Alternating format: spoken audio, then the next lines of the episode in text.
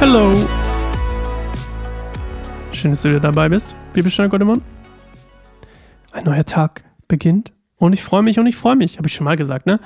Ähm, ich hoffe, dir geht's gut. Mir geht es ganz gut. Ich nehme ja immer so in Sessions auf, quasi immer mehrere Folgen auf einmal. Ähm, mittlerweile ist es 10.47 Uhr. Es regnet immer noch, aber immerhin prasselt der Regen nicht mehr so krass an meine Scheibe, äh, wie es noch vor fünf Folgen äh, äh, passierte. Und ähm, vielleicht kann ich heute sogar noch mal ein bisschen rausgehen. Ich würde nämlich gerne eigentlich noch ein bisschen rausgehen. Ähm, und ein paar Sachen erledigen. Aber nicht, wenn es so doll regnet. Das macht keinen Spaß. So, ich habe keine Hoffnung mehr. Das wissen wir doch schon hier. Warum erzählst du was, nicht was Neues? Also, wir hören erstmal Claire. Gerade ist mir wieder nach, erstmal Claire zu hören. Also, bis gleich. Meine Lebenskraft ist gebrochen. Ich sehe dem Tod ins Auge. Auf mich wartet nur noch das Grab. Von allen Seiten werde ich verspottet und angegriffen, sodass meine Augen in der Nacht keine Ruhe finden. Verbürge du dich für mich, Gott, denn es wird kein anderer für mich einstehen. Du hast ihnen Einsicht vorenthalten, überlasse ihnen nun nicht den Triumph. Sie verraten ihre Freunde, um sich zu bereichern. Deshalb werden ihre eigenen Kinder Hunger leiden. Gott hat mich dem Gespött der Leute ausgesetzt, und man spuckt mir ins Gesicht. Der Kummer hat meine Augen trübe gemacht. Ich bin nur noch ein Schatten meiner selbst. Aufrichtige Menschen wundern sich, wenn sie mich sehen. Der Unschuldige empört sich über den vermeintlich Gottlosen. Doch der Gerechte hält an seinem Kurs fest. Und wer reine Hände hat, gewinnt neue Kraft. Kommt alle zurück, versucht es noch einmal. Ich werde ja noch keinen Weisen unter euch finden. Meine Tage sind abgelaufen, meine Pläne sind zerstört, alle meine Herzenswünsche haben sich ins Nichts aufgelöst. Meine Freunde erklären meine Nacht zum Tag. Angeblich nähert sich das Licht, während ich nur Finsternis sehe. Doch meine einzige Erwartung ist das Totenreich. Finsternis wird meine Wohnung sein, darum breite ich mir dort jetzt schon mein Bett aus. Dann rufe ich dem Grab zu, du bist mein Vater. Und zu den Würmern sage ich, ihr seid meine Mutter und meine Schwestern. Worauf soll ich denn noch hoffen? Wer sieht noch eine Hoffnung für mich? Nein, meine Hoffnung steigt mit mir zusammen in das Totenreich. Sie wird gemeinsam mit mir im Staub beerdigt. Uh, düster, düster. Spannend, wie er da quasi über seine Mutter und seinen Vater spricht. Also der Vater tot, ne, was glaube ich. Die Mutter, die, die Schwestern waren die Würmer. Habe ich richtig in Erinnerung? ähm, ich hoffe, ich habe es richtig wiedergegeben. Auf jeden Fall ist es ziemlich düster.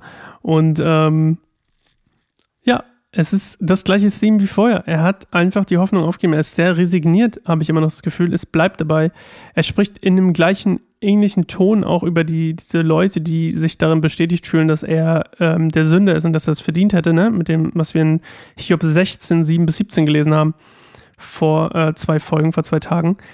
Und ähm, ja, er, er weiß, dass aber immer noch der einzige ist, der, der, der einzige Ausweg ist immer noch Gott. Und ähm, spricht auch davon, dass er sieht auch keine Hoffnung auf Genesung, ähm, sondern eigentlich nur, er hat sich eigentlich mit dem Tod arrangiert, ja. Und das ist so ein bisschen hier das, das Thema unseres kleinen Textes hier. Ich habe mich, man könnte auch sagen, ich habe mich mit dem Tod arrangiert. Äh, ich werde sterben, Punkt, Ende aus.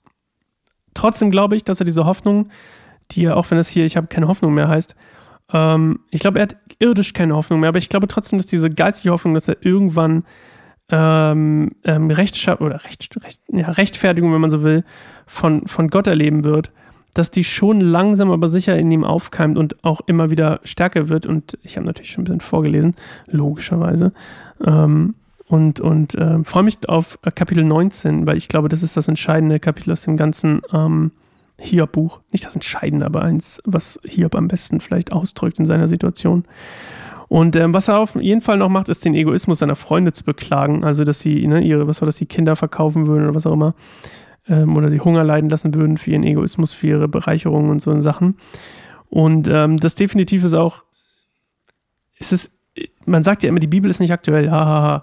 Ähm, ich weiß nicht, wie viele Bibelstellen ich absolut heute genauso auf die jetzige Zeit von damals oder von heute besser gesagt ähm, von damals aus anwenden kann, wie zum Beispiel ähm, den Egoismus der Welt. Und die Welt ist saumäßig Egoismus, egoistisch geworden. Die Gesellschaft ist so egoistisch geworden. Ähm, zumindest kommt mir das so vor. Ich weiß nicht, wie, wie, wie, du, wie du das so empfindest für dich persönlich. Ähm,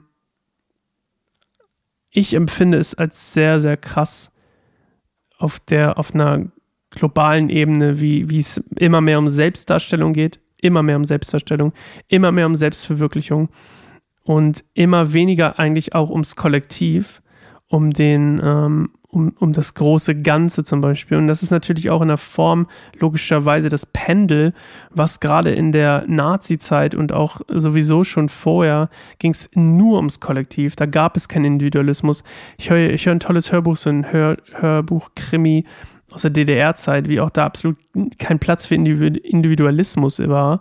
Und logischerweise dann ähm, das Pendel irgendwo ausschlagen muss und auch in der NS-Zeit einfach Individualismus zumindest für das normale Volk einfach überhaupt keine Rolle gespielt hat.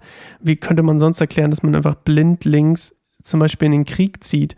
Das ist für mich immer noch absolut, absolut ähm, unverständlich, dass man, dass jemand sagt, du gehst jetzt in das Land und kämpfst. Und ich mir denken würde, also logischerweise klar, mit Waffengewalt ist irgendwie zu erzwingen. Ich kann mir auch gut vorstellen, dass es zum Beispiel gerade, ich bin jetzt kein Experte, logischerweise, wenn man einen Satz anfängt, ich bin kein Experte, soll man, glaube ich, die Klappe halten. Aber äh, man ja auch Sachen hört, wie zum Beispiel aus äh, der russischen Armee, dass, dass die Leute einfach ähm, gezwungen werden, in, in der Ukraine zu kämpfen und teilweise auch gar nicht wollen. Und ähm, das aber zum Beispiel in der NS-Zeit ja teilweise wirklich gefeiert wurde, irgendwie in den Krieg zu ziehen, was ja irgendwie schon so für Deutschland und dachte ich so, wow, also so viel, ähm, so viel Blindheit quasi für das Kollektiv ist schon wieder krass, aber dann im Gegensatz zu heute irgendwie so viel Blindheit äh, im Egoismus zu haben und in der in Selbstsüchtigkeit und in solchen Sachen ist halt auch schon wieder krass. Ähm, man muss ja eigentlich nur mal Auto fahren ne? oder Fahrrad irgendwie, ähm, wie wenig Rücksicht da eigentlich genommen wird. Aber krasses Thema, krasses Thema. Ähm, ich bin auf jeden Fall ein Freund davon, dass wir ein gutes Mittelmaß finden, weil es ist genauso wichtig, ähm, an sich zu denken wie an andere. Und ähm, ich glaube, es sollte sich gut in der Mitte halten. Okay. Ähm, Biblischer Gold im Mund mit Sascha meldet sich morgen wieder für dich und ähm, ich freue mich drauf, wenn du wieder dabei bist. Also, bis dann. Ciao.